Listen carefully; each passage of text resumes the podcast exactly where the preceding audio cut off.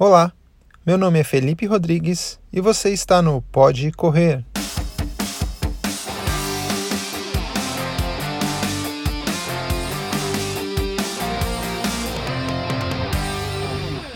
Boa tarde, boa noite, bom dia, pessoal, tudo bem?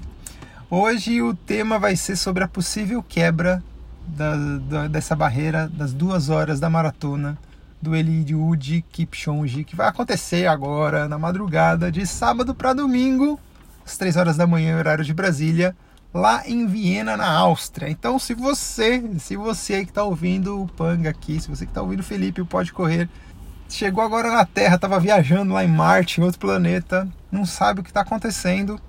Esse é o assunto da semana no mundo do esporte e eu acho que é o assunto do, do mês, vai. Depois da, do, da maratona de Berlim, esse é o principal assunto do mundo do atletismo, do mundo do esporte aí que está rolando aí nas, nos, grandes, nos grandes noticiários.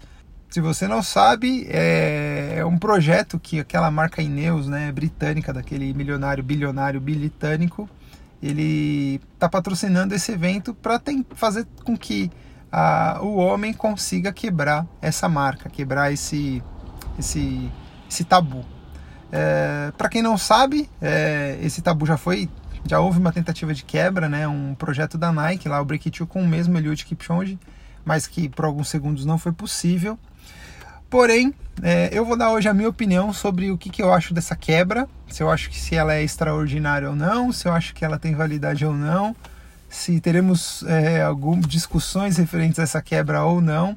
Mas antes de eu entrar nesse tema, Antes de eu entrar nesse assunto, eu vou pedir para você, se você ainda não segue o Pode Correr, siga o Pode Correr aí na sua plataforma, no seu tocador de podcast, é muito importante para a gente fazer com que o Pode Correr chegue para mais pessoas.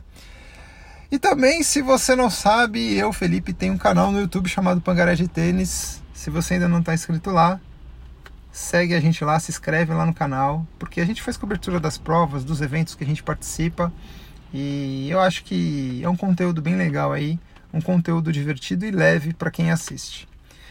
Bom, pessoal, vamos voltar ao tema principal que é a, a quebra de recorde, né, as duas horas na maratona nos 42,195 metros. O que está se discutindo muito, na verdade, para quem não sabe, né, é que se essa regra vai ter validade ou não, se essa quebra vai ter validade ou não. Eu vou falar, eu acho que assim, para por lado do esporte, sim, eu acho que é muito válido, porque você vai conseguir fazer com que um humano pela primeira vez consiga correr uma maratona, que é uma distância aí, é, uma marca né, mundialmente conhecida, abaixo de uma, de uma marca que é as duas horas. Para o efeito do esporte, né, eu acho que isso é, é, é muito importante. Eu, é, até então, até alguns anos atrás, a gente não conseguia imaginar, isso era inimaginável que um homem um dia ia conseguir chegar é, na, na, quebra dessa marca.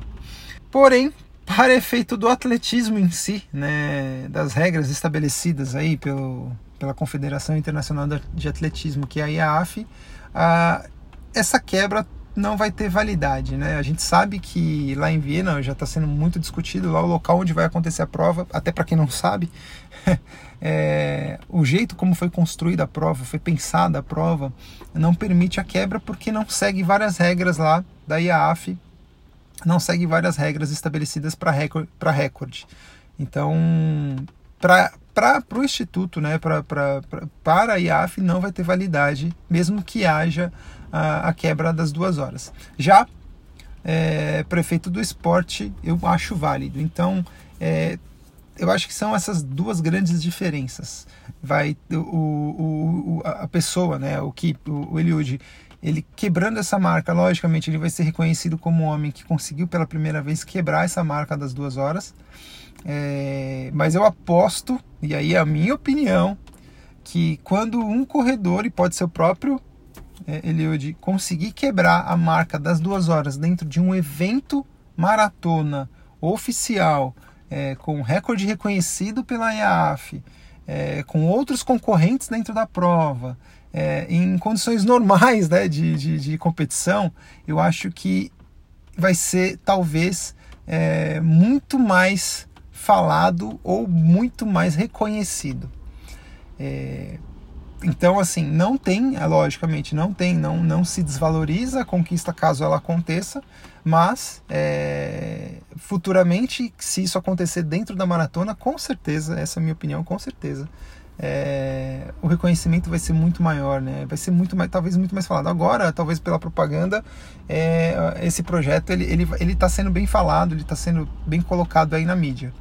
Mas, inclusive, a última semana no, no YouTube, quem segue canais de corrida, todos os vídeos que a gente começava a assistir, aparecia a propaganda lá do Ineos 1.59, que era o tempo lá que eles estão pretendendo alcançar. Então, na minha opinião, é isso.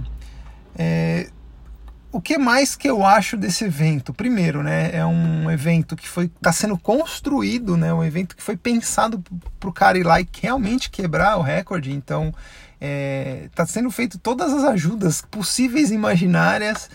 Estão é, escolhendo um dia com condições climáticas favoráveis, em um local totalmente é, com condições é, de pista e condições de elevação e condições de curva, né? Para quem não sabe, vão ser duas linhas retas com curvas fazendo como se fosse uma rotatória com uma curva grande, a ponto dele não ter que fazer um cotovelo e perder velocidade. Corredores rápidos, quando fazem curvas muito fechadas, perdem velocidade.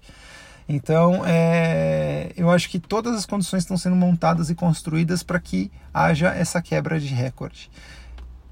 Por isso que eu falo, tem a sua importância, claro, porém é, sempre vai ter aquela discussão, né? Sempre vai ter aquele asterisco falando: ah, o cara quebrou, mas ele não conseguiu fazer isso é, dentro de uma prova válida. Até que, lógico, alguém consiga lá e fazer essa quebra. E você?